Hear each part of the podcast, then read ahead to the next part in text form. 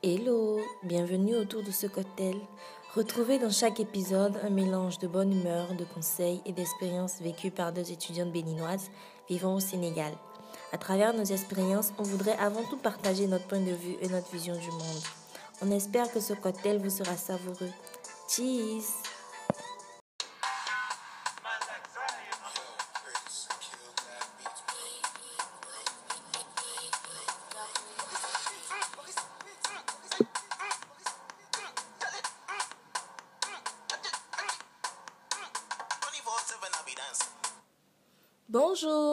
bonsoir, on espère que vous allez bien. Voulez-vous prendre un cocktail avec nous?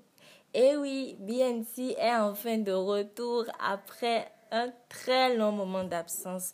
On espère qu'on vous a manqué et que vous vous portez bien avec euh, la situation sanitaire qu'il y a en ce moment.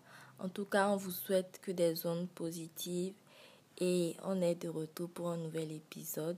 Cet épisode est un peu spécial et je laisse Bégonia vous introduire l'épisode d'aujourd'hui. Bonjour, comment vous allez? J'espère que tout se passe bien malgré la situation sanitaire et que voilà, on essaie au mieux de se protéger. Donc voilà, on est de retour. Dans l'épisode d'aujourd'hui, nous abordons un sujet très sensible mais beaucoup négligé chez nous en Afrique. Nous parlerons aujourd'hui des parents toxiques mais aussi de violences domestiques. Bon, cet épisode est avant tout mis en avant pour partager et conseiller du mieux possible sur le sujet, mais aussi pour changer les mentalités en espérant qu'il vous plaira et que vous, vous, vous aurez appris avec nous. Donc, on vous souhaite une très bonne écoute. Donc, là, nous allons commencer par définir d'abord ce que c'est qu'un parent toxique, ce que c'est que la violence domestique et aussi, nous allons donner les causes, les manifestations, ainsi que les conséquences. Et euh, il y aura bien sûr un témoignage euh, croustillant sur, sur le sujet exactement. Et voilà, j'espère que vous allez bien déguster ce cocktail. Donc voilà. Alors, Cornelia, pourquoi C'est quoi Comment on l'appelle? C'est quoi un parent toxique? Alors, pour moi, un parent toxique, c'est un parent qui a été dominateur, critique, méprisant, manipulateur ou plus simplement démissionnaire et incapable d'offrir le moindre soutien à son enfant. C'est le genre de parents qui ne sont pas forcément coupables de sévices ou d'habits sexuels. Il faut, il faut vraiment le préciser. Ce ne sont pas tous les parents toxiques qui peuvent être violents ou qui peuvent vous agresser sexuellement. Ça, c'est très important à préciser. Oui, exactement. Donc, euh, bon, je crois qu'on a à peu près la même définition. Hein. Euh, pour moi, un parent toxique, c'est celui qui a été violent, que ce soit physiquement, psychologiquement, ou encore un parent qui a été trop absent, ou un parent qui a été trop dominant. Donc, c'est un peu ça. Et c'est pas forcément euh, quelqu'un qui a eu à subir euh, quelqu'un qui a eu à avoir, euh, des... abus sexuels, euh, comme elle a dit. Bon, après la violence domestique, moi je dirais que c'est c'est tout simplement tout acte de violence, que ce soit concernant, euh, je sais pas, les deux. Vas-y Vas-y. Ok, donc je disais que la, la, la violence domestique, pour moi, c'est, tout simplement tout acte de violence euh, dans un ménage, en fait, dans une famille. Ça peut être euh, entre les parents ou entre les parents et les enfants. Voilà, c'est un peu ça. Il y a aussi la définition de pervers narcissique, parce que c'est important de connaître cette notion de pervers narcissique, narcissique pardon, parce que on ne s'en rend pas compte, mais aujourd'hui, on vit entouré de pervers, de beaucoup de pervers narcissiques. Un pervers narcissique, c'est quoi? Un pervers narcissique, c'est une personne atteinte d'un trouble de la personnalité. Un narcissique, c'est une personne qui a une image dévalorisante d'elle-même et qui se valorise en rabaissant les autres. Les hommes sont le plus souvent touchés par les femmes par la, que, par les, que les femmes sont plus souvent touchées que les femmes par la perversion narcissique. C'est-à-dire que les hommes constituent le plus grand pourcentage de narcissisme que les femmes. Et c'est quelqu'un qui est dénué d'empathie. Ils peuvent être un conjoint, un proche, un patron ou un collègue ou un ami. Mhm. Ces personnes peuvent vraiment faire partie de votre cercle le plus proche. Et il faut savoir que ces personnes sont très, très, très, très, très toxiques à votre vie. Si vous sentez que vous vivez entouré ou que vous vivez avec un pervers narcissique ou que dans votre entourage, il existe des personnes qui sont des pervers narcissiques, faites vraiment attention à vous et essayez de vous éloigner un maximum de ces personnes-là. Mhm, exactement. Euh, moi, ici, j'ai vu, j'ai lu sur Internet, il y a une thérapeute qui a, qui a dit, je cite, On est tous un jour ou l'autre des parents toxiques. Nous ne sommes que des êtres humains. On peut avoir des problèmes et s'emporter contre son enfant de façon excessive. On peut ne pas être disponible de temps à autre, mais la plupart des enfants sont capables de s'accommoder de ces coups de colère, de ces manques occasionnels, tant qu'ils reçoivent leur dose d'amour et de compréhension. Et le problème qu'on soulève maintenant ici, c'est justement ça. Est-ce que euh, cette petite dose d'amour et de compréhension est apportée aux enfants? Surtout en Afrique où l'éducation est souvent très stricte, comme au Bénin par exemple.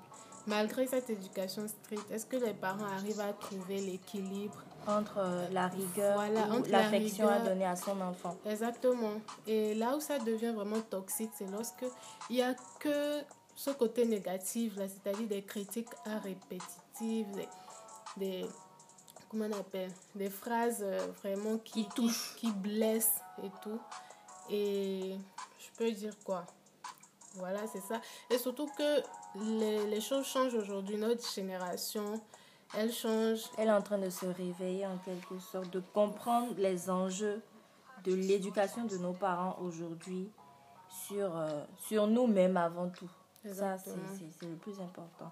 On a, j'ai cinq manifestations. Ce n'est qu'une liste exhaustive des manifestations pour reconnaître un pervers narcissique ou un parent toxique. La première manifestation, c'est que le parent aime critiquer et se moquer. Rien n'est jamais assez parfait ou bien pour ce parent-là. Ce, ce, qui finira par faire perdre votre confiance en vous-même. C'est-à-dire que lorsque un de, un de vos parents vous critique, ou se moque de vous ou a des propos assez, euh, comment dire, assez déplacés, des, des, propos pas anodins, vous perdez confiance en vous. Et vous ne vous sentirez jamais à la hauteur de ce qu'on vous demandera ou de ce que votre parent attendra de vous parce qu'il a, parce qu'il a créé des blessures profondes qui seront très longues à cicatriser et désastreuses pour votre psychisme.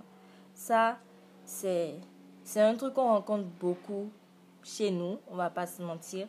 Les parents, les parents africains critiquent beaucoup et sont vraiment, des fois, sortent des paroles qui, qui dépassent l'entendement, en fait. Quand tu es un enfant ou quand tu es, bon, quand tu es un enfant et que tes parents tiennent certains propos, tu es choqué, tu te demandes, mais gens, est-ce que c'est réellement mon parent qui parle comme ça? Après, tu vois, je pense que genre en grandissant avec, on finit par être habitué en fait. Et c'est ce qui n'est pas bon parce que on peut prendre le cas d'un enfant par exemple qui ne travaille pas bien à l'école et au lieu de d'encourager cet enfant euh, le parent il est plutôt là à lui jeter encore la pierre à, à, l'insulter des trucs comme ça alors que c'est pas c'est pas peut-être qu'il a, besoin juste d'encouragement ou de voilà aujourd'hui les, les, méthodes il y a plein de méthodes maintenant hein, pour, pour pour, pour que tu puisses euh, obtenir quelque chose de, de, de ton enfant. nous, on n'est pas encore parents, mais moi, j'en sais quelque chose. J'en sais quelque chose parce que si je prends personnellement mon père, il a toujours eu les bons mots avec moi. Même quand j'avais pas... Moi, je travaillais bien à l'école, mais quand je régressais, il ne m'a jamais critiqué, au fait. Il ne m'a jamais dit, ah, mais, mais au fait, c'est ça qui m'a même étonnée. Et j'ai retenu ça. Je me suis dit, quand je grandis, je ferai la même chose avec, mes enfants, tu vois. Parce que tu te dis, tu avais 15 de moyenne, après tu as maintenant 10 de moyenne, mais il te dit quand même, ah, c'est pas grave. Vraiment, tu peux mieux faire. Tu peux mieux faire. Voilà, c'est très important. Mais bon, tout le monde, malheureusement, tous les parents ne. C'est pas, pas, pas tous, les, tous les parents qui sont comme ça. Tous les parents préfèrent mettre l'éducation que eux ils ont reçue sur vous sans pour autant savoir que cette éducation n'est pas forcément adaptée à la génération que vous Exactement. êtes. Ensuite, en seconde manifestation, nous avons culpabilisé la personne. C'est à base de phrases du genre Je t'avais pourtant prévenu, pourquoi tu n'écoutes jamais? Quand tu poses ce tact, tu me fais de la peine, tu me déçois. Ces phrases peuvent paraître anodines, mais elles finissent par faire porter le poids d'une responsabilité qui n'est pas en mesure de porter. Quand je dis il, c'est-à-dire l'enfant, qui n'est pas en mesure de porter, surtout si c'est un enfant. C'est très grave de, de faire culpabiliser quelqu'un, même un adulte, c'est très grave en général de faire culpabiliser quelqu'un parce que cette personne non seulement va perdre confiance en elle, mais va se demander, ça peut même pousser à des pensées suicidaires. La personne va se demander pourquoi je suis sur Terre, à quoi je sers? La personne va se demander à quoi. Il aura tout le temps des, des pensées négatives. Des pensées négatives et ne pourra jamais vraiment avancer dans la vie ou euh, être quelqu'un c'est quelqu'un qui va très facilement se décourager, au fait. Voilà. Il ne pourra jamais aller au bout de, de ses projets ou des trucs qu'il aurait mhm. prévus pour lui-même. Ah, en tout cas, les, les, mots sont importants. Les, mots, les, mots, les mots et les phrases que vous sortez de votre bouche sont très importants, surtout qu'on est en Afrique et que la parole est sacrée. Et on dit souvent qu'on oublie, on oublie, mais il y a des choses qui restent. Oui, il y a des, choses, choses, qui, restent, même inconsciemment, qui, qui travaillent inconsciemment, qui nous changent inconsciemment. Nous-mêmes, on ne saura pas, en fait. C'est des trucs qui sont refoulés par la conscience et qui se, se cachent dans le subconscient, au fait. Exactement. En troisième manifestation, on a le parent ne sait pas accueillir l'émotion de son enfant. C'est-à-dire qui n'est pas à l'écoute, qui fait toujours passer son point de vue, veut toujours avoir raison, étouffe les émotions c'est un comportement très dangereux, il faut le savoir. Une colère étouffée ressortira toujours de manière disproportionnée.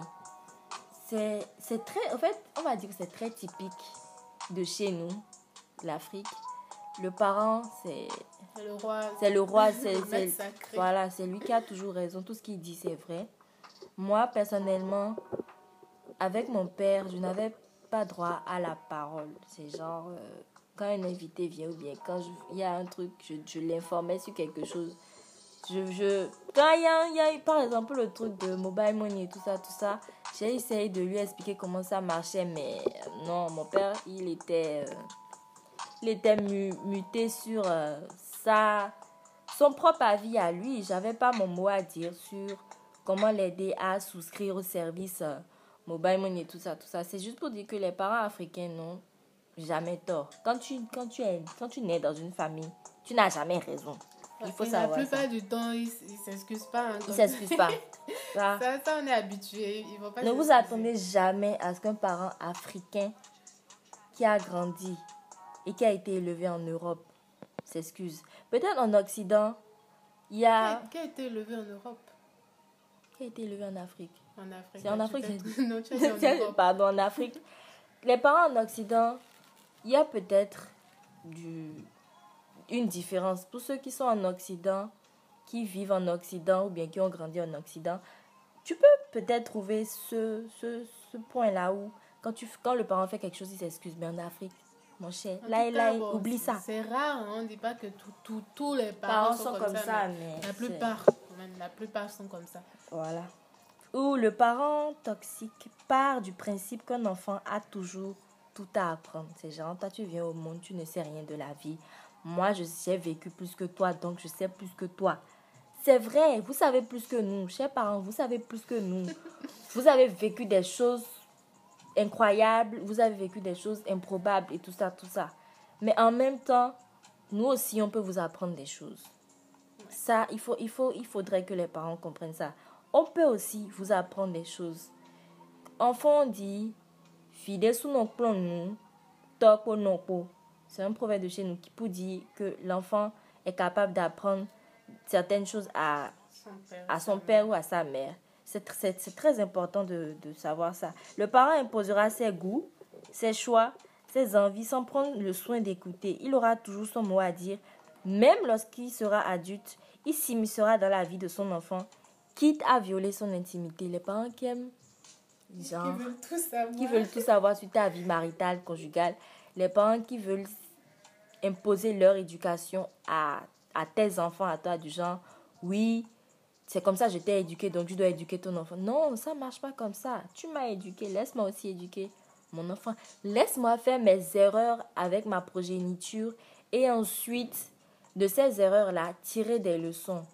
En gros, les parents toxiques sont des gens qui ne vous laissent pas au fait la peine. Une petite liberté. Voilà, un épanouissement. Même si c'est mhm. un petit épanouissement, il ne vous le laisse pas. Vous vous sentez oppressé. Et bon, le dernier point, c'est le point où les parents ne, ne s'excusent jamais. C'est une question de génération.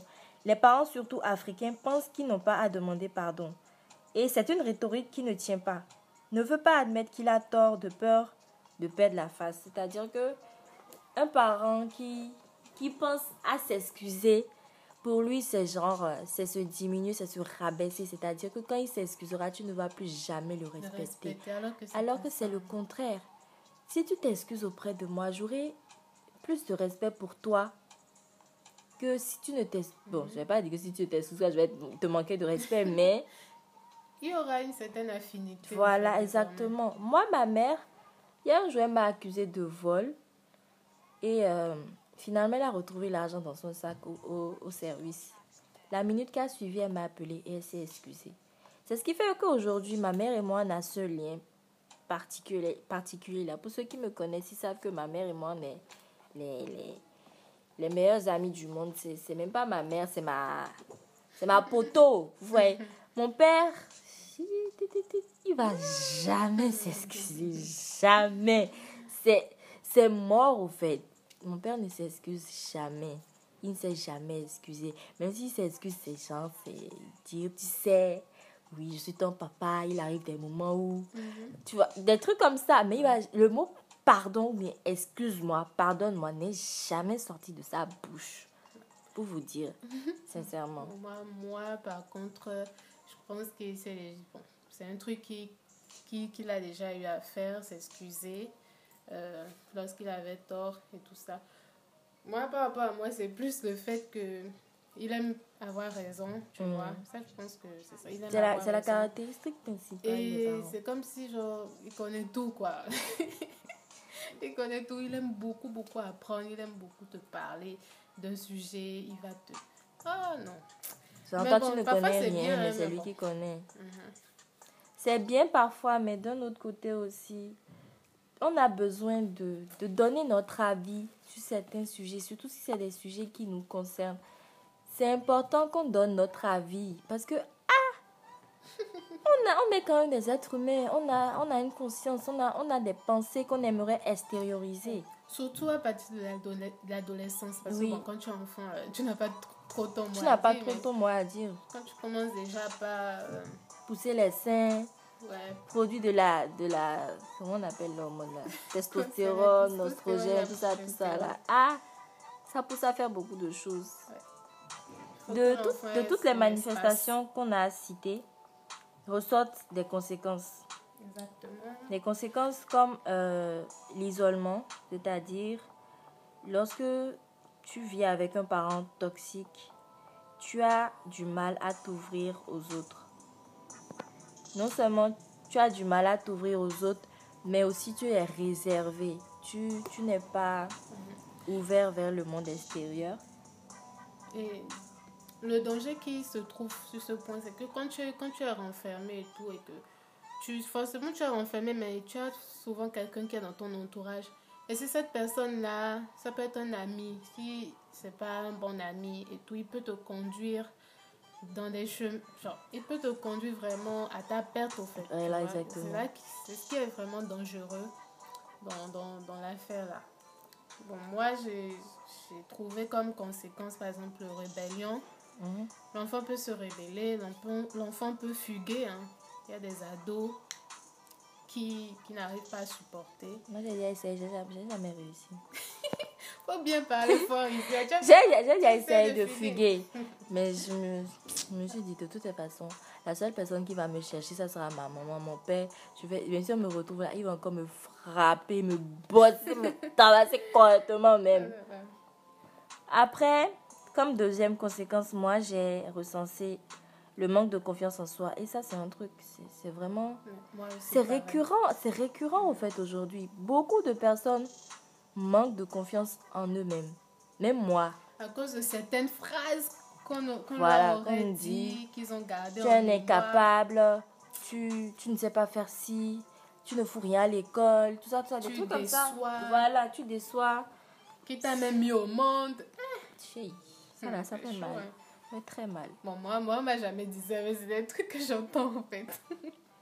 Après... Ah. Bon, pour les Béninois, vous allez comprendre. Ça, ça, ça fait encore plus mal au fait. Ou il peut avoir un début de dépression. Voilà, exactement. La dépression, on n'en parle pas. Je pense que aujourd'hui, les gens commencent à se rendre compte de, du fléau que c'est que la dépression. Mais comme d'habitude, comme on le dit, on est en Afrique. Les gens pensent que c'est maladie des blancs. Non. Pas maladie des blancs. Qu'est-ce qui nous différencie en vrai des blancs à part la couleur de peau? Rien. On est tous des êtres humains. On est tous pareils. On a un corps, on a une âme, on a une conscience. Donc, rien, rien ne nous différencie. C'est pas une maladie de blanc. C'est pas les blancs qui l'ont créé.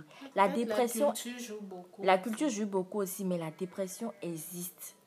Ça existe, les gars. Ah. Ça existe. Moi, moi, j'ai déjà eu à, déprimer plusieurs fois, mais bon, grâce à Dieu.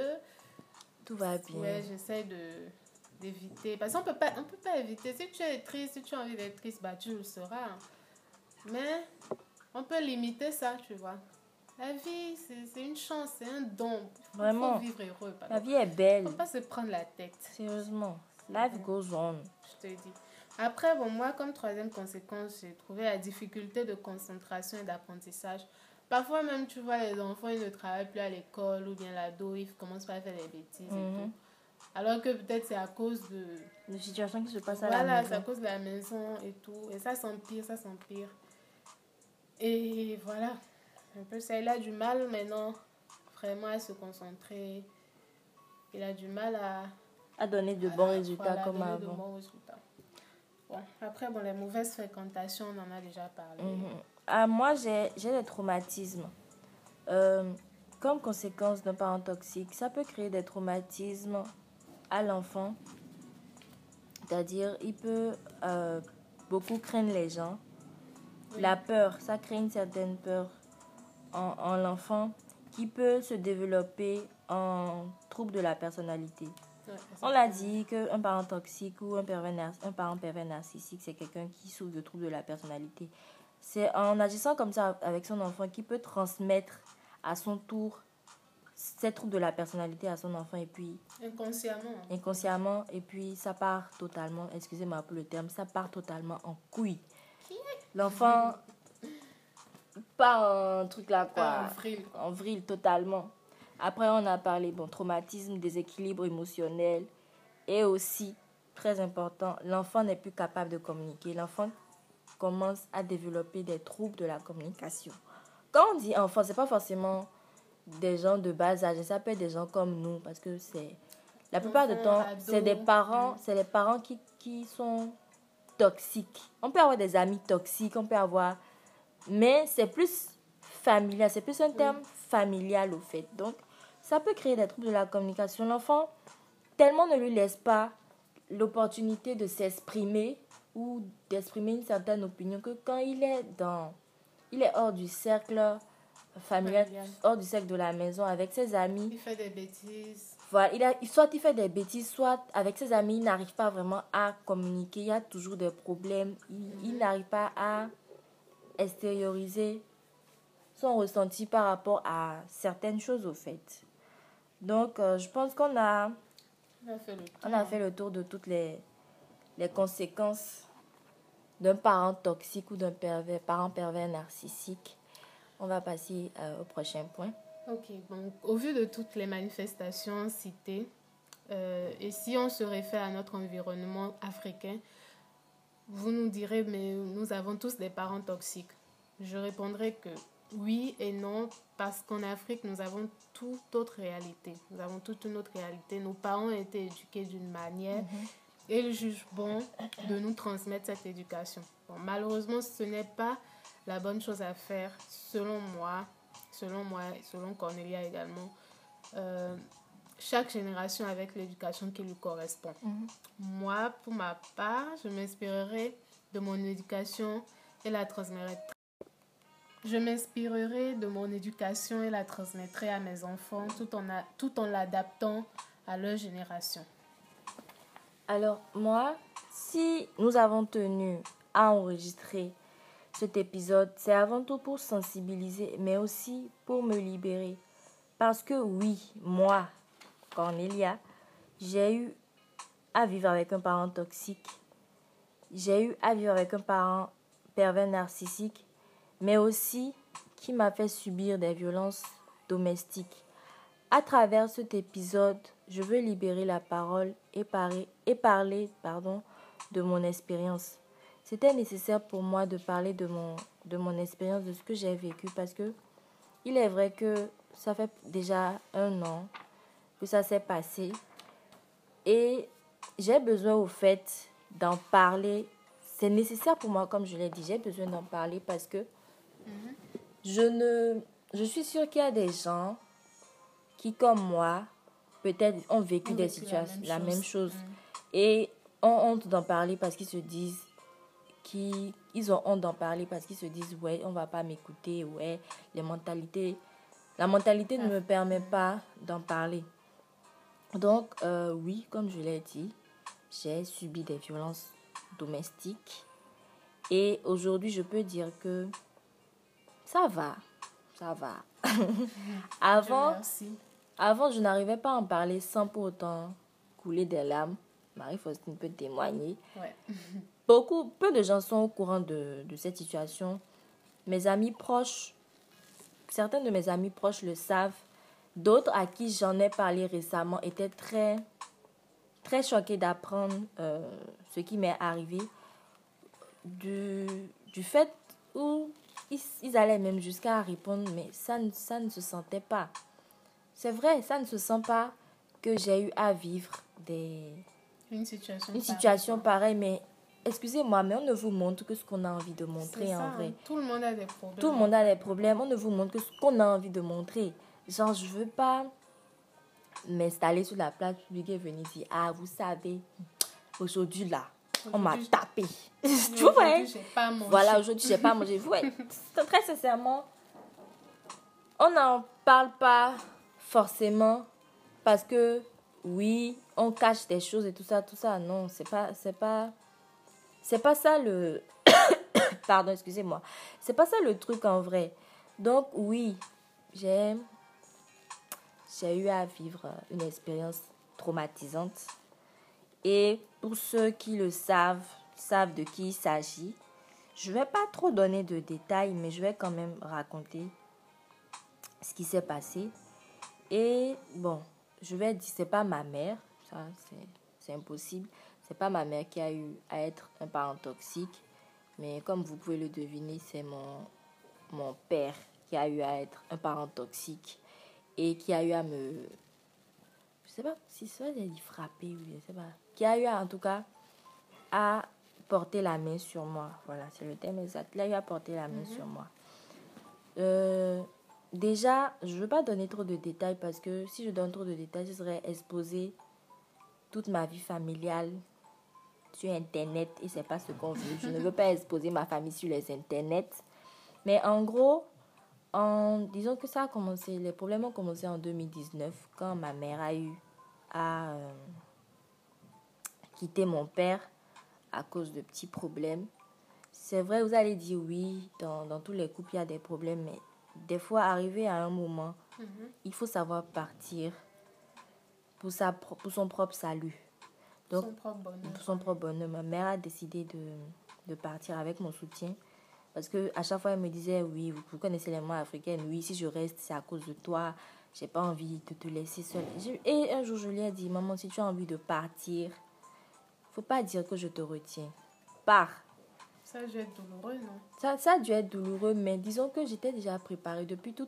Je sais pas, depuis, depuis le collège, au fait, elle me préparait déjà à ça. Donc, même si elle, elle partait sans pour autant m'annoncer, me dire Ah, j'ai décidé aujourd'hui de quitter ton père, ça n'allait pas vraiment me toucher. Donc, je lui ai dit Si tu veux partir pour ton propre bonheur, pars. Ne dis pas que je te retiens. J'ai déjà la licence. Chef, je, je suis déjà en train d'entrer dans la vie active. Je, je suis déjà une adulte, je suis majeure et vaccinée. Donc, si tu veux partir, maman, il faut partir. Donc, c'est comme ça que ma mère a quitté le foyer conjugal. Elle a quitté mon père. Donc, en gros, je suis restée. J'ai vécu avec mon père. Je suis restée avec mon père pour ne pas que qu'on dise, ouais, sa daronne est partie et puis elle a décidé de la suivre et tout ça, avez tout ça. abandonné votre Voilà, vous avez abandonné votre père et tout. Donc, je suis restée avec lui. Je... Disons que je gérais la maison, en gros. Je, je faisais à manger, je faisais la lessive. Je faisais tout. J'étais la maman Mhm. de mon père, en quelque sorte. Donc, euh, c'est comme ça. Dans, bon, vous connaissez les hommes, quand ta go part, tu as envie de la récupérer, quoi. Ouais. Donc, il a fait des pieds et des mains pour la récupérer, mais ma mère a dit C'était la goutte d'eau qui a fait déborder le vase. Donc, euh, c'est vrai que, bon, ça, ça a fait, disons, elle est partie euh, mi-2019. Et au fil du temps, il a continué avec ses phrases. Oui, reviens à la maison, je t'en prie. Mhm. Euh, ne fais pas ça. faut regarder Cornelia, elle est encore petite. Ce schéma-là, j'ai pas pigé. Ma mère n'est pas revenue. Elle a dit non. Elle passait de temps en temps me voir et tout, mais après, elle a arrêté. Elle a, elle a commencé. J'ai commencé à plus aller la voir que de. que elle, elle ne venait à la maison, quoi, parce que ça, ça faisait remonter quelques souvenirs en elle qu'elle n'avait pas envie de, de revivre. Donc, au fil du temps, je me suis habituée à cette situation, au fait de vivre avec des parents séparés. La journée, j'étais avec. euh, bon, je ne veux pas dire j'étais avec. La journée, j'étais chez ma mère et le soir, je rentrais chez mon père et tout et tout. Et. Oui, après, disons, en mars, le 8 mars 2020, pour être exact, c'est là que euh, les choses se sont envenimées. J'ai eu à sortir en journée et j'ai eu un appel de mon père. Mon père, il faut savoir que c'est quelqu'un, il appelle beaucoup. Il appelle, des fois même, tu, tu n'as pas envie de répondre parce que c'est c'est pour te surveiller. Il surveille. Ça, Ah ouais. Pour être un parent qui surveille, il surveille beaucoup. tu peux être à la maison, il va t'appeler, il va te demander tu es où? Juste parce que quelqu'un lui aura dit Ah, j'ai cru voir ta fille en ville ou quoi. Genre, surveillance, la surveillance. Donc le jour là, c'était un dimanche, j'étais partie à l'église et tout. Et je devais partir chez une de mes tantes pour dire au revoir à mon cousin qui était venu en vacances et tout. Donc il m'a appelé, je lui ai dit que j'étais à tel endroit. Et euh, c'est de là, je suis rentrée à la maison, j'ai fait ma vie, j'ai mangé et tout ça, tout ça. Et j'avais même commencé un nouvel emploi, un nouveau travail de community manager à ce moment-là. C'était le jour là, je devais commencer et tout. Donc j'ai j'ai fait ce que j'avais à faire et après. Il a fait nuit, mon père n'était pas encore rentré. Il a fait nuit euh, à 21h, 22h pratiquement, j'étais allée me coucher. Donc, euh, c'est de là, mon père est rentré. Il est venu dans ma chambre. Or, de base, il ne vient, quand il rentre le soir, il ne, il ne suivait, je sais pas. Il ne, vient Il pas ne cherchait jamais à savoir si j'étais à la maison ou pas, genre. Mhm. Il ne venait jamais voir si je dors ou pas, tu voyais. Genre, il rentre, il sait que pour lui, sa fille est à la maison. Limite, même je pouvais découcher, ça n'allait rien lui dire. Donc, le soir, là, il est venu, il m'a réveillé, il m'a appelé au salon et il m'a posé cette question. Est-ce que tu as vu mes appels de ce soir? Et bon, logiquement, j'ai pas vu ces appels de, de la soirée. J'ai répondu non. En répondant non, j'ai reçu une très bonne gifle. Ouais, début des dramas, quoi. Début de drama, j'ai reçu une gifle. Et euh, il a voulu me porter un second coup au niveau des tempes. Et j'ai bloqué. J'ai bloqué son cou. Et il a fait Ah bon? Ça, Ouais, Voilà, ouais, hein. quand, vous voulez, quand un parent veut vous frapper, vous bloquez, euh, vous, vous bloquez la balle là. dirait que vous avez Voilà, voilà. Ah bon? Et tout ça, tout ça. J'ai dit, mais pourquoi tu me. Pourquoi pourquoi tu me, tu me tapes au fait? J'ai fait quoi? Avant de, de, continuer à me taper, oui, je veux bien que tu, me, tu continues à me taper, mais explique-moi d'abord ce que j'ai fait de mal et on verra si ça nécessite que tu lèves la main sur moi. Non, le gars, il a continué à me gifler, à me donner des coups dans le dos. Il me fait, ça fait la dernière fois que je te pose la question, est-ce que tu as vu mes appels du soir? Moi, je ne mens pas. J'ai répondu non. Encore, quoi Il dit, ok. Là, ça devient grave, au fait. Mhm. Ça, c'est en train d'aller loin. Ah, tu avais déjà même peur. Je, commençais déjà à avoir mhm. peur. Je me suis dit, mais j'ai fait quoi? Qu'est-ce qui se passe? Pourquoi tu me, tu me tapes comme ça Je criais. Et il faut savoir que c'était la maison à notre gauche, c'était un terrain vide. La maison à notre droite, c'était une maison habitée. On avait des voisins, des voisins avec qui on s'entendait bien. Personne, ça n'a interpellé, mes cris n'ont interpellé personne. Il a continué à me frapper. Il faut savoir que chez nous au Bénin, bon, tu peux entendre des cris, des bruits, mais bon, on sait que c'est un parent qui est en train de taper son, enfant. C'est logique. C'est normal. C'est un truc qui est normalisé. Mais quand c'est pour. Quand ils entendent au voleur, au voleur, tu vas tous les voir sortir. Mais si, si c'est les cris de quelqu'un qui pleure, voilà. qui, qui Jamais. ils vont, ils vont jamais sortir. C'est pas leurs oignons, au fait. Voilà. Parce qu'ils se disent c'est un parent qui, qui, corrige son enfant. Et c'est grave. Parce que tu, tu, te rends compte que donc comme ça un peu genre je sais pas je le souhaite à personne mais comme ça tu peux banalement tu peux mourir ton enfant, voilà, tu peux tuer ton enfant et après tu vas regretter donc de ma chambre de ma chambre il a commencé à me frapper de ma devant la porte de ma chambre à coucher jusqu'au salon et jusque là je ne comprenais pas ce que j'avais fait là ça devait déjà ça devenait plus genre plus parce que c'est vrai que nous on peut nous taper là au fait mon père, quand il tape, il tape. C'est très violent. C'est pas qu'il prend des objets pour te taper. Ça seul, mais peut te faire mal. Parce que même moi, quand je, des fois, quand je porte des coups à mes amis, ils ont mal. Genre, alors, alors tu es vert, alors ton sous vert. Au Bénin, on dit alors, alors, mets ton vert. Donc, de la chambre à coucher jusqu'au salon, j'ai. Il me tapait, il me tapait. Il disait oui, de toutes les façons, tu vas sortir de chez moi. Je dis, mais à cause de quoi? Je ne comprenais pas la situation. Il a continué à me taper jusqu'au garage. Donc, c'est juste pour vous dire, de la chambre à coucher jusqu'au garage, il me tapait. Genre, il me portait des coups. J'ai perdu un piercing. Il m'a cassé euh, les bracelets chapelets que les chrétiens ont l'habitude de porter. Il me l'a cassé. J'ai eu quoi encore? En tout cas, j'ai perdu beaucoup de bijoux dans la soirée là, des bijoux que j'avais l'habitude de porter. J'en ai perdu. Et jusque-là, rien. Il appelait ma mère, ma mère ne décrochait pas. Il a saisi mes deux téléphones. Euh, quoi encore? Euh, Sincèrement, c'était, c'était vraiment la nuit de l'horreur au fait. Il m'a dit, ramasse, de toute façon, ramasse tes affaires. Tu vas rejoindre ta mère parce que je suis fatiguée de toi, j'en ai marre de toi. Ah ouais des, des paroles vraiment, je, je ne m'y attendais pas. Et jusque-là, je pleurais, je demandais, mais papa, je t'ai fait quoi? Je t'ai fait quoi? Qu'est-ce qui se passe? Calme-toi, calme-toi. Il ne voulait rien, rien entendre. Il m'a tapé, tapé, il m'a roulé. Il m'a, je suis tombée au sol, il m'a donné un coup dans le ventre, il m'a donné un coup dans le dos. c'est tragique. Hein. Et ensuite, quelque chose m'a dit, Cornelia, hum, il a déjà eu à te taper. Mais genre, il faut savoir que mon père a rarement porté la main sur moi, contrairement à ma soeur. Moi, il m'a tapé que des rares fois. Je ne veux pas dire que j'étais une enfant sage, parfaite et tout, mais les coups ne pleuvaient pas chez moi autant que ça pleuvait chez ma soeur. Et le soir, là, tout m'a dit Ah, tel que de se passer là, si tu ne prends pas tes jambes à ton cou, tu te sauves quoi. On ne saura pas ce qui s'est passé. Et les gars, je n'étais même pas habillée. Parce que oui, je ne dors pas habillée, moi. Il fait chaud j'étais pas habillée, j'étais juste en pagne. Et, ok, je me suis dit, je prends le peu de sous que j'ai, je prends ma clé, je prends la clé de la part de ma mère et je me taille de là.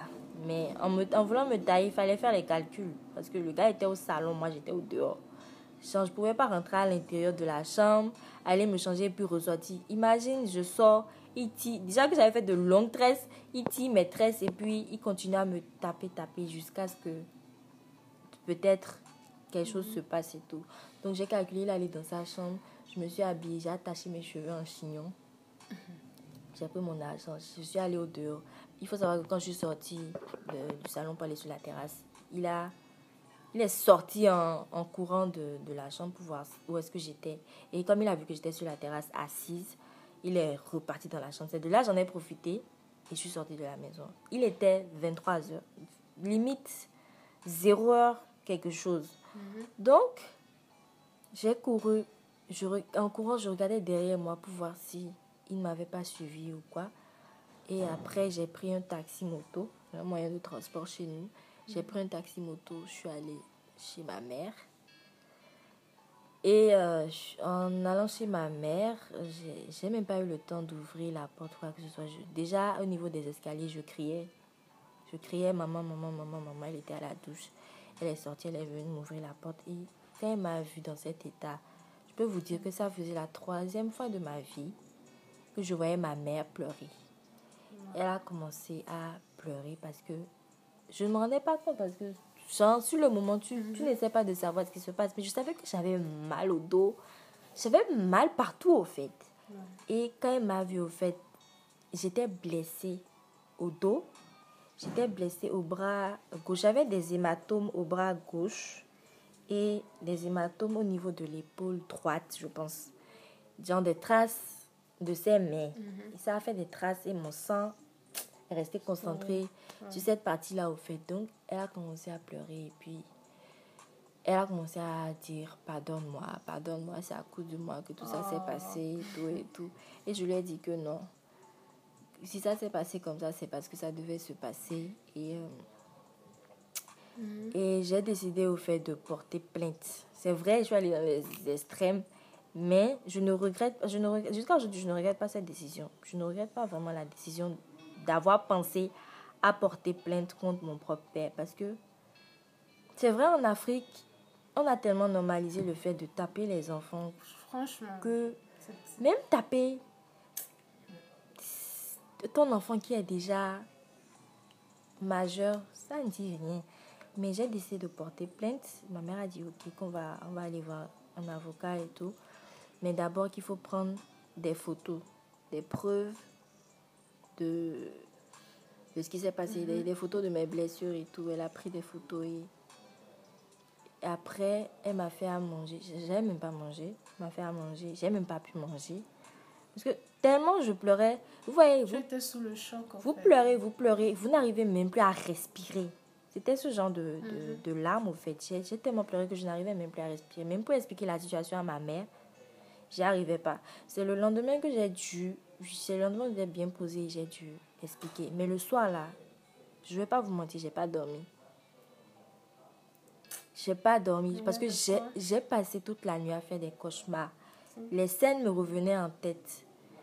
C'est que.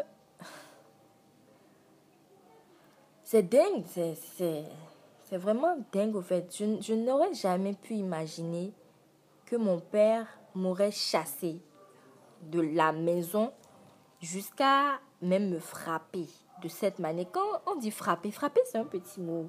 Mais il m'a tabassé. Il m'a clairement tabassé. C'était un règlement de compte qu'il faisait. Est-ce que tu penses que c'était à cause de... Est-ce qu'il y a une cause cachée, une raison cachée derrière? Est-ce que tu penses que c'est juste parce que tu n'as pas répondu à ses appels? C'est pas, c'était pas, c'était pas ça la raison. C'était, au fait, il était tellement en colère que ma mère ne, ne puisse pas revenir auprès de lui il, a, rejeté, il a rejeté sa colère sur moi parce qu'il sait que ma mère, il sait que je suis tout pour ma mère et que, genre, ma mère, c'est. c'est je suis la prunelle des yeux de ma mère, au fait, tu vois. Donc, c'est de là, le lendemain, je me suis retrouvée à l'hôpital à faire un procès verbal parce qu'il fallait justifier mes blessures. J'ai dû raconter encore au médecin ce qui s'est passé, c'était pas facile parce que c'était encore frais et tout ça, tout ça. Et euh, il y a eu à faire des radios pour voir si j'ai pas eu. Parce que je, pense le petit doigt, mon petit doigt là, le dernier doigt de, la main, l'auriculaire était. C'était. Comment on dit C'était penché façon là. Mon os, hmm. mon os s'est déplacé. Donc il fallait faire une radio et tout ça, tout ça. Et le problème, c'était comment m'habiller. C'était ça. C'était ça aussi, le matin, là, je me suis dit, comment je vais m'habiller Les coups battus, non seulement les coups battus, mais aussi les traces. Il fait chaud, Bénin. Tu vois, il fait chaud ici, là. C'est pour ça qu'il fait chaud. Ça pique. Donc, je pouvais pas mettre un truc manche longue ou bien un truc pour me couvrir, au fait. Mais j'étais obligée. Donc, j'ai dû mettre une robe noire, manche longue, qui couvrait au moins euh, les, Les bras. les bras. Et il a, il a continué à appeler ma mère. Ma mère ne décrochait pas parce qu'elle était en colère et tout. Il a réussi. à- Quand il a finalement réussi à la voir, c'était pour l'insulter, lui crier dessus. Il n'a même pas cherché à savoir si j'allais bien. Sérieux? Non, il n'a même pas demandé à est-ce qu'elle est avec toi? Rien. Ah, ça. Il, a, il, a, il lui a crié dessus, il a, il a tenu des propos déplacés et tout ça, tout ça. Et euh, finalement, le, le lendemain, là, le soir, là, euh, j'ai un, un petit à ma mère que je considère comme mon grand frère qui m'a accompagné là-bas, faire euh, ramasser quelques affaires. Genre, ramasser le strict minimum parce que je n'avais rien chez ma mère. Ramasser le strict minimum et. euh, Genre, faut savoir que le jour là, c'était la dernière fois que j'ai mis pied dans cette maison. Après ça, je n'ai plus revu mon père en tant que tel. Tu l'as plus revu Je hein? l'ai plus revu depuis, depuis, depuis. Même avant même de voyager, de venir ici. Il n'était même pas au courant. Il n'était pas du tout au courant Ouais. par rapport au voyage. Je sais que quand il y a eu installation du cordon sanitaire à, à Cotonou, le, la semaine qui précédait la mise en place du cordon sanitaire, il a eu à m'appeler pour me demander quand est-ce que je revenais vivre avec lui. Et je lui ai dit que je ne comptais pas revenir parce que c'est lui-même qui m'a dit De ne plus sors de chez moi, je ne veux plus te revoir. Donc, il a fait OK. Même pas chercher à s'excuser pour ce qui s'est passé. Rien du tout. J'ai pu finalement récupérer mes téléphones. Euh, des membres de la famille ont été informés. Des membres de la famille paternelle ont été informés. Mais eux, bon, bof. C'était c'était rien. C'est- C'était un truc. passé, Il s'est rien passé. Mais contrairement à la famille maternelle, je peux dire que j'ai eu beaucoup de soutien de leur part. J'ai eu beaucoup de soutien de, de mes oncles, de mes tantes et tout ça, tout ça. Ce n'est pas uniquement ça qu'il y a eu et tout ça. Il y a eu d'autres paramètres, mais comme je l'ai dit, je ne vais pas pardon, tout exposer ici. Mais en tout cas, euh, voilà ce qui s'est passé. Parce que j'ai eu beaucoup de gens qui m'ont demandé, mais pourquoi tu ne vis plus avec ton père? Pourquoi tu vis avec ta mère? Pourquoi? Beaucoup de questions au fait. Donc, au fait, pour ceux qui ne savaient pas, voilà ce qui s'est passé. Pour ceux qui le savent, à qui j'ai eu à juste dire oui, je vis bien avec mon père, voilà les, les vraies raisons. raisons de, de trucs. Et je ne dis pas ça. Je ne je n'en veux pas à mon père. Je ne lui en veux pas. Avant, je lui en voulais. Par rapport à la plainte, ne vous inquiétez même pas, on m'a empêché. Donc, je n'ai pas pu porter plainte. Mais bon, même de ce côté-là, de ce côté niveau justice, je peux dire que la justice béninoise, c'est la merde. Je- sincèrement, c'est la merde. Genre, tu, tu pars, on t'explique un truc et tu, tu, tu, tu, tu exposes le problème à une femme, quelqu'un comme toi, qui est mère aussi. Tu exposes le problème, elle te répond oui, mais c'est votre père après tout. Vous savez, tout ce que vous avez à faire, c'est de, de parler à votre père pour qu'elle retourne avec. Chienne Chienne Imbécile. Bref. Donc, en gros, je n'en veux pas à mon père. Je suis passée à autre chose. Aujourd'hui, tout va bien. J'ai eu la chance d'avoir ma mère à mes côtés qui m'a soutenue moralement et tout ça, tout ça. Heureusement. C'est vrai, ça a été une phase un peu euh, compliquée parce que jusqu'à aujourd'hui, j'ai encore des, des séquelles de ce qui s'est passé. Pas des séquelles physiques, mais des séquelles morales. J'ai des traumatismes qui, qui sont encore là en vrai. Mais comme je l'ai dit, on ne vous montre que ce qu'on a envie de montrer. Je suis sûre qu'il y a des gens, quand ils vont écouter ce podcast, ils vont se demander, mais genre, merde, tu, tu n'as pas idée de ce que les gens peuvent vivre, Vivre, dans leur vie, à moins que cette personne-là s'assoie et t'explique. Vraiment. Tu n'as pas idée. Et même là, tu, tu n'auras toujours pas aidé parce que tu vis pas la chose. Tu vis fait. pas la chose. Il y a des gens à qui j'ai, des gens, des amis à qui j'ai raconté ça, qui, qui, qui ont eu à me dire, mais c'est rien. C'est rien pour vous, hein. C'est rien pour vous, mais c'est quelque chose pour moi. Ce que j'ai ressenti le jour-là, vous n'allez jamais pouvoir la, avoir la possibilité de le ressentir. Jamais. Vivre la peur de, de penser que peut-être vous allez mourir là. Vous n'allez jamais connaître ça, malheureusement. Et je ne vous souhaite même pas ça. Ceux qui ont minimisé ce truc-là, là, je ne vous souhaite pas ça. Mais très sincèrement, si j'en ai parlé, c'est pour que qu'on arrête de normaliser ça. C'est pas, c'est pas un truc normal. C'est pas logique, au fait. C'est pas du tout logique de de taper son de battre jusqu'à la mort et souvenez-vous de la date le 8 mars journée internationale de la femme. C'est le 8 mars on euh, voilà c'est le 8 mars. Journée internationale de la femme. On, on lutte pour faire faire arrêter toute violence quelle qu'elle soit. Mais voilà ce qui se passe. C'est pas normal. Les violences domestiques c'est pas normal. Il faut arrêter ça. Les parents qui aiment taper leurs enfants, ils n'ont qu'à arrêter ça parce que vous vous rendez pas compte de la puissance de l'esprit d'un enfant, au fait, ou bien de, de, de, quelqu'un qui, qui subit ce genre de violence. C'est pire que quelque chose. Je ne souhaite mais pas ça à mon pire ennemi, sincèrement. Parce que jusqu'à aujourd'hui, j'ai encore des séquelles. Jusqu'à aujourd'hui, je me pose des questions.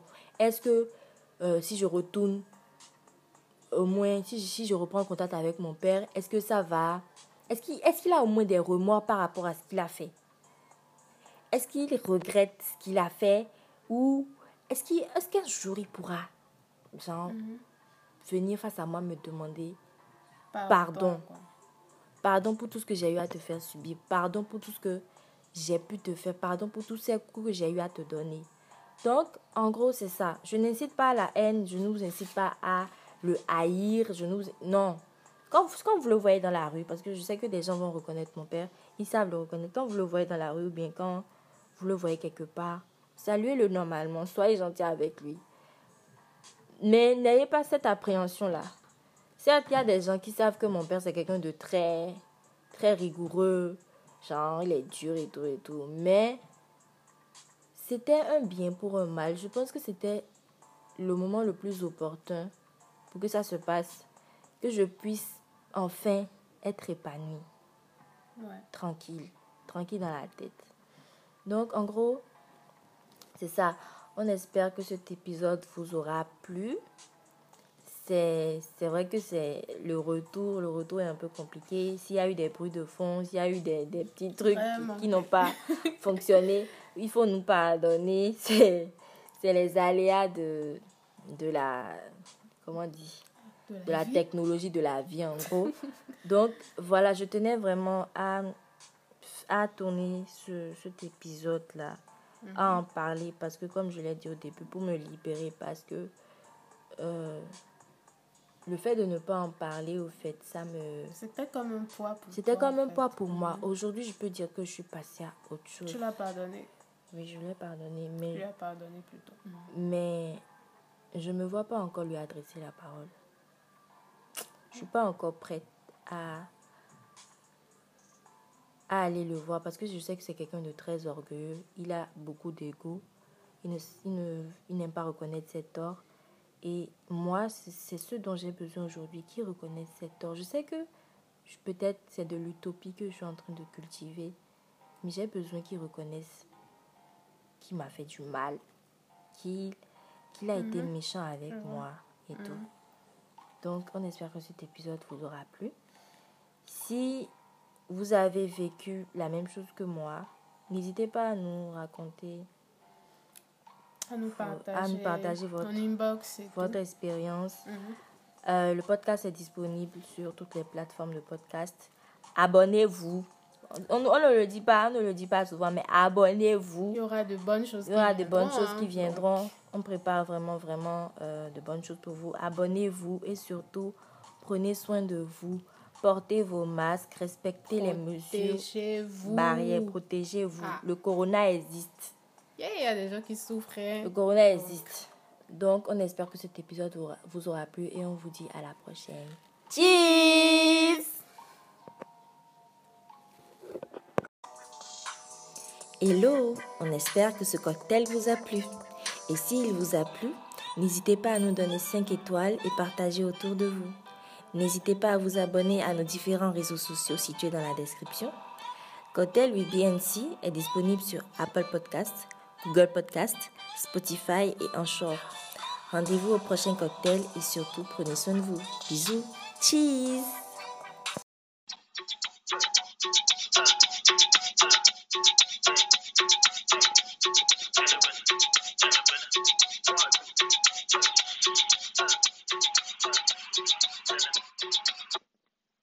Voulez-vous prendre un cocktail avec nous?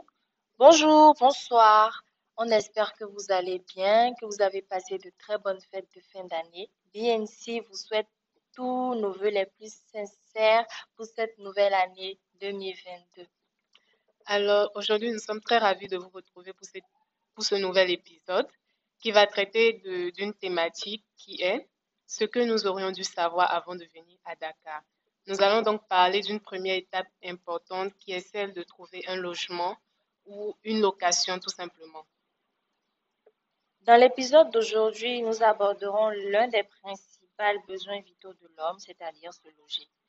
Il faut savoir que dans, dans notre environnement, dans notre propre environnement à nous, la première chose qui s'impose, c'est de trouver un logement, c'est-à-dire avoir un toit sous sa tête. La première question qu'on se pose lorsqu'on décide de changer d'environnement, c'est où est-ce que je vais habiter Alors aujourd'hui, nous allons aborder ce thème, mais nous allons plus nous centrer sur le logement à Dakar et partager avec vous nos différentes expériences vécues en la matière.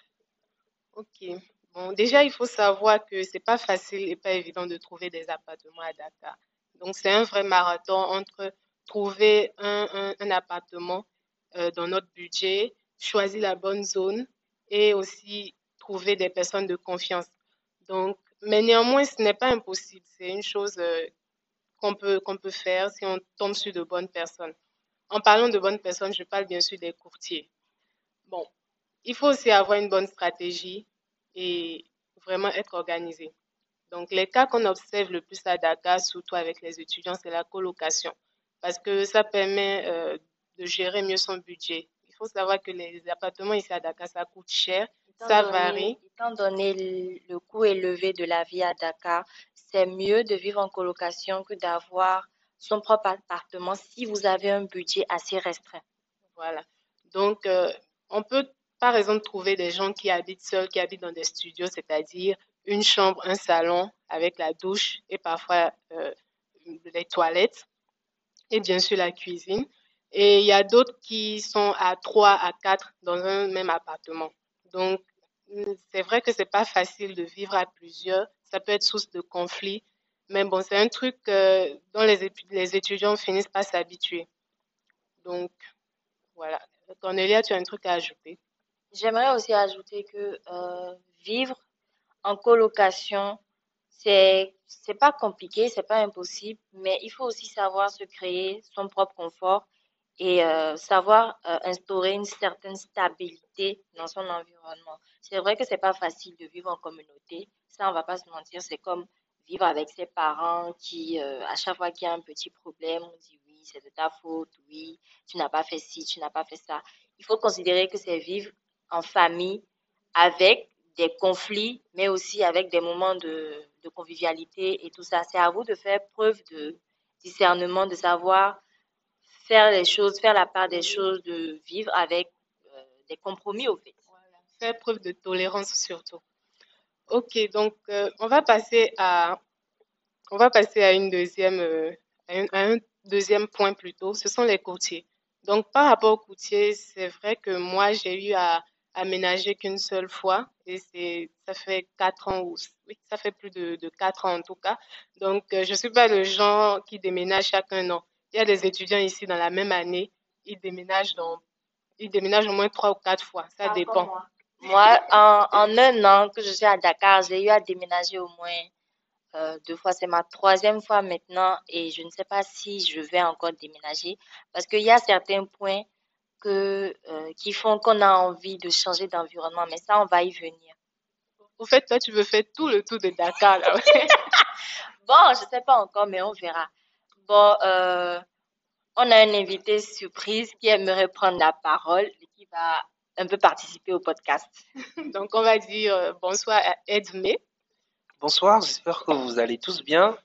Bon, je souhaitais en fait renchérir par rapport à ce que Cornelia disait. Il y a énormément de prérequis lorsqu'on souhaite prendre une chambre parce que le tout n'est pas seulement de dire bon, j'ai trouvé le bon courtier, j'ai bien géré, j'ai payé l'argent, j'ai les clés et tout. Il y a également le cadre parce que Dakar est champion dans, dans la construction de chambres originales. Vous allez trouver, ah, voilà, vous allez trouver des chambres euh, en format triangulaire, rectangulaire, des chambres sans fenêtres. Ouais, donc le truc c'est que, comme Cornéa le disait, il faut apprendre à vivre en, à vivre en communauté. Il faut apprendre quand même à garder les liens. Parce que c'est beaucoup mieux d'avoir quelqu'un à qui demander, écoute, je cherche telle chose, que de gérer toi à distance avec un pseudo courtier qui va soit bouffer votre argent. Entre parenthèses, je ne dis pas que tous les courtiers sont mauvais, ne m'insultez pas, je le dis d'avance, mais juste qu'il faut savoir à qui demander, vers qui aller. Donc c'était juste euh, le complément que je souhaitais faire. Merci Edmé pour ton intervention.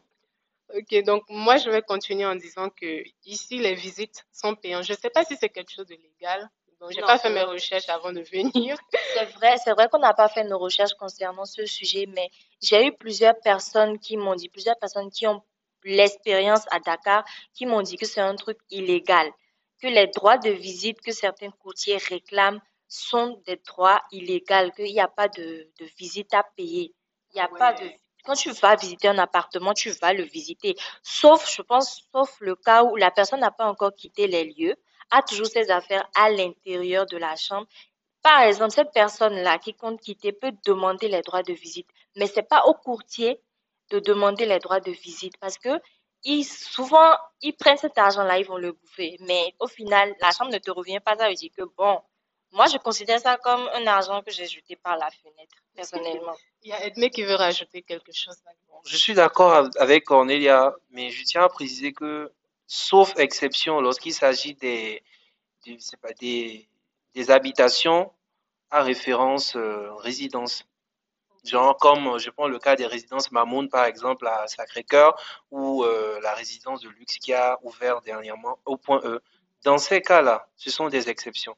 Parce que vu que ce sont des privés, ils demandent normalement à des gens de faire faire la visite à d'autres ce qui fait que ces gens peuvent être des courtiers ou non, ou des professionnels ou non. Donc, dans ce cas-là, c'est une exception. Donc, pour ceux, bon, pour faire, simple, pour les étudiants qui ont de gros budgets ou des gens qui sont juste de passage. Mais quand il s'agit de résidence étudiants, appartement, simple et tout, là, pour ma part, et je suis d'accord avec Cornelia, les droits de visite ne doivent pas, ne doivent pas être taxés, en fait. C'est simplement illégal pour donc, si vous comptez venir à Dakar, vous installer et qu'on vous réclame des droits de visite, vous leur dites que non, vous ne pouvez pas payer les droits de visite parce que ce n'est pas payant. bien vrai, bien vrai, ce truc m'a créé des problèmes à Dakar. Ici, on a failli me taper à cause de ça. Vraiment? Un courtier a failli me taper parce que, parce que ma copine et moi, on a refusé de payer les droits de visite. Parce que, au fait, ce qu'ils font et qui est assez euh, rédhibitoire, je vais dire, barbant, c'est que ils attendent que tu finisses la visite de l'appartement pour te demander les droits de visite. Si tu, tu là, par contre, je ne suis pas d'accord. Il y a des courtiers qui préviennent au début. Il y a des courtiers qui préviennent, mais la plupart des courtiers que moi j'ai eu à rencontrer ou à voir ne me prévenaient pas à l'avance. Au téléphone, ils peuvent te dire, ah, tu sais, quand tu vas venir visiter l'appartement, il faudra payer les droits de visite. Mais non, ils attendent, tu finis la visite. L'appartement peut te plaire, tout ça, ou bien l'appartement ne te plaît pas, ne correspond pas à tes exigences. À la fin, il fait, ah, madame, les droits de visite. Tu m'as pas prévenu. Comment tu veux que je prévoie ça? Et si j'avais rien, rien gardé sur moi, je fais comment? Il a failli nous taper, mais bon. Mon affaire, on est parti. Ok. En tout cas, ce qu'on aimerait préciser, c'est que euh, je crois que cette somme ne dépasse pas 5 000. Je crois que c'est dans les 2 000, comme ça. Voilà. Donc, euh, on va parler d'une chose euh, sur laquelle je pense que tout le monde sera d'accord. C'est les conditions pour entrer dans, dans votre appartement. Donc, il y a trois mois de loyer que vous payez. Je pense minimum trois mois. Donc, il y a un, euh, un mois de loyer qui revient au courtier. Je ne sais pas pourquoi, mais en tout cas, c'est comme ça. Disons, c'est la partie. Au Bénin, chez nous, on dit démarchage. La part du démarcheur. Mais chez nous, pas, c'est pas c'est pas le loyer. C'est genre, tu donnes un petit quelque chose à la personne. Mais ici, ils prennent le mois entier du loyer comme... Euh, en fait, la, la, la, commission, du, courtier correspond au loyer. Mais bon, je tiens à ajouter que dernièrement, il y a une loi qui a été votée qui, en tout cas, qui, après avoir été mise en application, exige dorénavant que ce soit deux mois. Au lieu de trois, mois, ce soit deux mois. Mais ça, c'est cool. Mais, mais le principal problème, c'est que, comme vous savez, la plupart du temps, on vote des lois sans pour autant évaluer l'impact. Si on vote deux mois et que c'est désormais deux mois, et que peut-être toi, euh, je sais pas, Bigonia ou Cornelia, vous vouliez par exemple quitter votre chambre et que vous cherchiez quelqu'un pour prendre cette chambre, Là, en fin de compte, ce qui, ce qui faisait que la plupart du temps, en, quittant notre maison, en quittant notre appartement, on se disait quand même, oui, j'aurais beaucoup de choses à, à, à, je sais pas, à bouger, à déplacer, mais quand même, j'aurais un peu de budget. Mais à partir de ce moment-là, si vous n'avez peut-être plus votre, je dirais, votre, troisième mois, ou bien, je sais pas, vos frais en tant que résident actuel de la chambre, là, ça devient compliqué. Donc, c'est bon, c'était juste pour préciser qu'il y avait une loi qui a été votée dernièrement, mais le truc, c'est que en fonction de là où vous irez, en fonction de, de, en tout cas du milieu dans lequel vous allez atterrir, et en fonction, je ne sais pas, du bailleur, du bailleur qui va peut-être gérer l'appartement ou l'immeuble dans lequel vous serez, et en fonction du courtier, il faudra savoir comment gérer. Mais la seule chose que je, le seul conseil que je tiens à donner, c'est que n'acceptez pas au-delà de trois mois à partir de 4 mois, 5 mois, 6 mois, là, ça devient de l'arnaque. Purement de l'arnaque. Euh, oui, donc après le, premier mois qui, qui, revient au courtier, il y a le, deuxième, la deuxième partie qui, constitue votre garantie. Donc, ça veut dire que lorsque vous allez quitter cet appartement, euh, votre euh, propriétaire va vous rendre la somme. Ça dépend. S'il n'y a pas trop de dégâts, s'il n'y a pas trop de, de, choses gâtées dans, l'appartement. Il y a Cornelia qui veut rajouter quelque chose. J'aimerais aussi dire qu'à Dakar ici, les bailleurs sont, euh, comment je vais dire, sont impitoyables. Je ne sais pas quel mot. Tu dis ça trash, quoi. je ne sais pas quel mot je peux trouver pour qualifier ça, mais il y a certains bailleurs qui ne vous rendent pas cet argent-là. Même quand il y a des travaux à faire et qu'il vous reste au moins petit quelque chose, ils ne vous le rendent pas vous repartez les mains vides, alors que ce n'est pas légal. J'ai déjà vécu l'expérience avec ma dernière propriétaire, dont je ne vais pas appeler le nom, mais je sais qu'elle est très, très populaire à Dakar. J'ai voulu quitter l'appartement. Elle m'a dit que dans le contrat, c'est stipulé que je devais la prévenir deux mois à l'avance. J'avais, deux mois de préavis pour la prévenir que je quittais l'appartement, mais je me suis prise un mois à l'avance. Ça, je le reconnais, j'ai gaffé. Donc, il était convenu que on vienne faire l'état des lieux, qu'on évalue euh, la somme de l'état des lieux et tout, et que le reste me revenait. C'est ce qui était stipulé dans le contrat. Mais dites-vous que la dame n'a pas voulu me rendre ma garantie.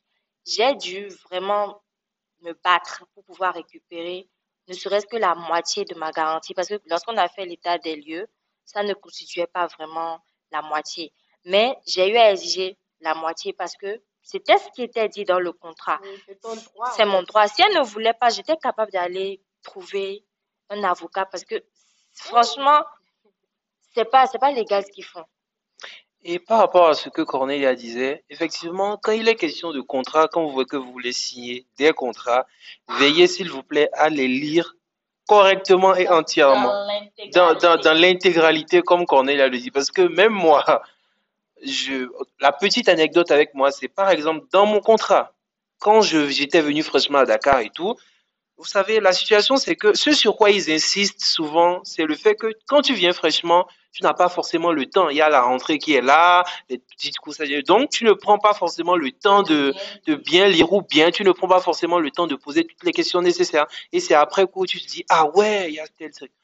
Moi, la petite anecdote, par exemple, c'est que dans mon contrat, c'est au bout d'un an, deux ans, que lorsque j'ai relu le contrat, je me suis rendu compte que, quel que soit ce qui se passe dans l'appartement, que j'ai raison ou pas, ou que je décide de saisir la loi, légalement, en vertu du contrat, je ne peux pas porter plainte contre mon bailleur. Vous vous rendez compte? Et c'est écrit noir sur blanc sur le contrat. Ce qui fait qu'à partir du moment où j'ai signé, quel que soit ce qui se passe maintenant, c'est irrévocable, complètement irrévocable. Donc, comme Cornéa le disait, si vous voulez signer le contrat également, il faudrait, moi je recommande qu'il y ait une tierce personne. une tierce personne, Un qui- témoin. un témoin, une tierce personne qui sera là pour dire oui. Comme ça, à partir du moment où il y aura euh, conflit ou bien il y aura un petit quiproquo, vous saurez saisir les personnes acquis de droit. C'est beaucoup plus simple. Quand tu es seul face à ces gens-là, la plupart du temps, je ne veux pas dire le mot qu'il faut dire, mais quand ils sont entre eux et ils voient quelqu'un qui est, je vais dire, étranger, vous savez, ça devient assez compliqué. Et même à, Les Sénégalais, ils aiment bien se favoriser. D'accord, ok. Euh, ok. Bon, là maintenant, il faut. Le conseil que je vais vous donner, c'est de faire très attention aux bailleurs courtiers parce que lorsqu'ils voient que vous êtes fraîchement revenu de votre pays, vous venez vous installer, surtout que vous êtes étudiant, ils trouvent au fait le moyen de vous gruger parce qu'ils se disent, bon, celui-là, les, les parents lui envoient de l'argent, c'est sûr que si les parents lui ont fait prendre l'avion pour venir à Dakar, c'est que Il est riche. il est riche, il y a les moyens, il y a le, le poids est là au fait. Donc, faites très attention. Ok, donc euh, Cornelia, elle a entamé euh, déjà la rubrique des conseils. Donc, en parlant de conseils, attendez, on a sauté les prix. Voilà les Voilà, les appartements ici, ça varie de, disons, 50 000, hein, 50 000 à, C'est même à pas- 200 000, c'est- ça dépend. C'est même pas une question d'appartement, parce que je pense qu'on fait souvent la confusion quand on dit appartement Voilà. et chambre.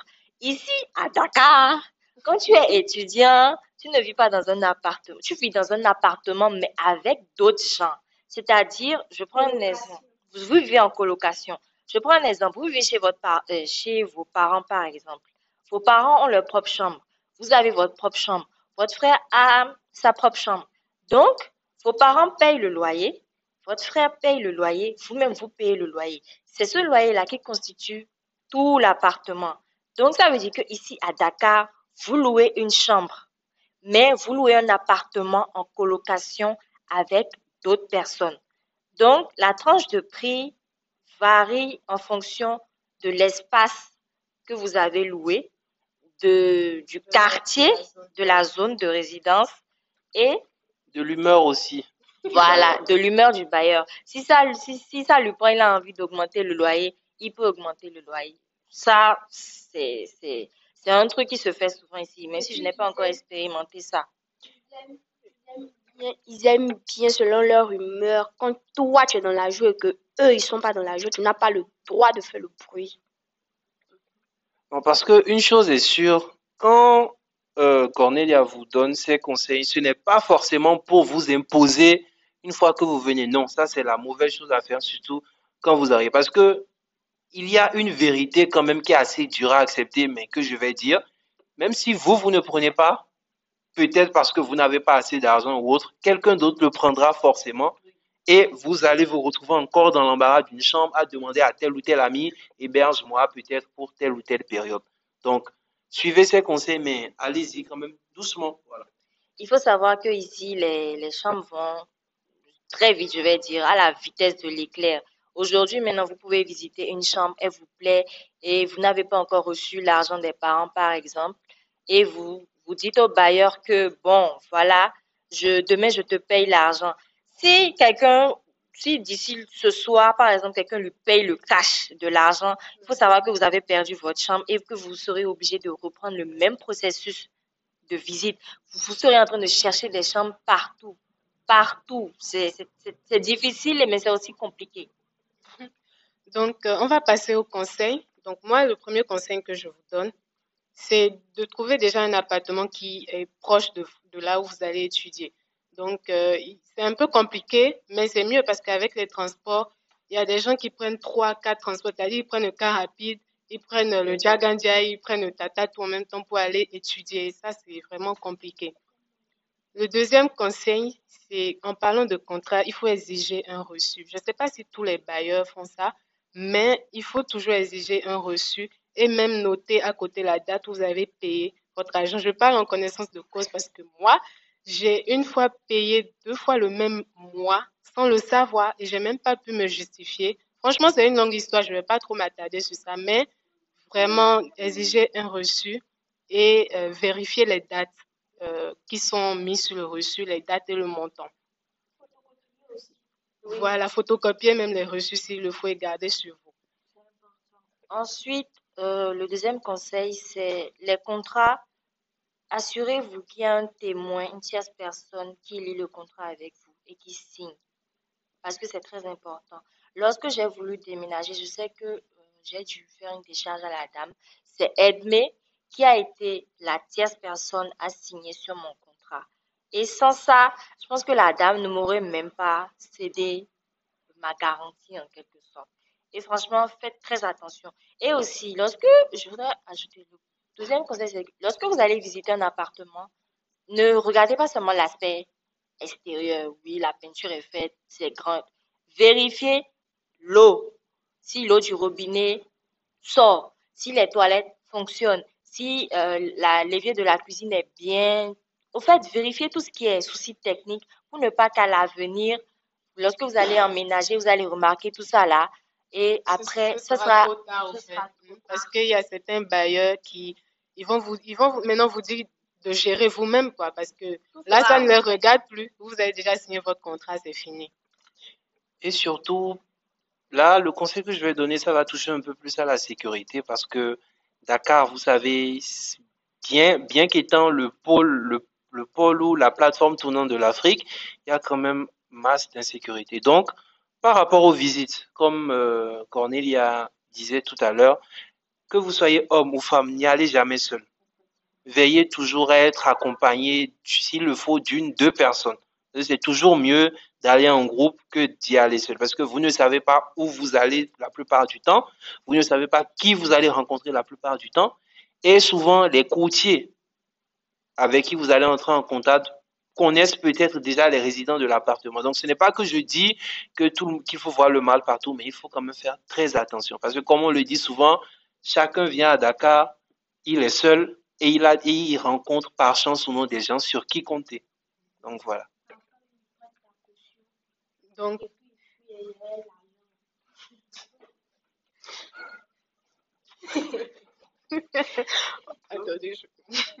Bon, déjà, euh, le, troisième conseil, c'est de fermer les portes à clé et surtout de doubler les clés. Surtout si vous êtes nombreux dans l'appartement, il faut faire des doublures. Et c'est très important. Même pas, une histoire, même pas une histoire de faire les doublures des clés ou bien Parfois même tu fermes ta porte, tu reviens, ta porte a été défoncée, on a fini de tout ramasser dans ta maison. Justement, c'est de ça que je parlais. Il faut, quand vous rentrez dans l'appartement, après avoir vérifié même s'il y a la sécurité et tout, il faut aussi possible rajouter d'autres serrures. Et exiger lorsque vous intégrez l'appartement qu'on change les serrures de départ. Toutes les serrures de départ doivent être changées. Parce que des fois, c'est une histoire que j'ai eu à entendre. La personne a intégré l'appartement, n'a pas fait changer les serrures et il s'est fait que le courtier avait le double des clés. Donc, ils sont venus un jour, elle n'était pas à la maison, ils ont ramassé toutes ses affaires.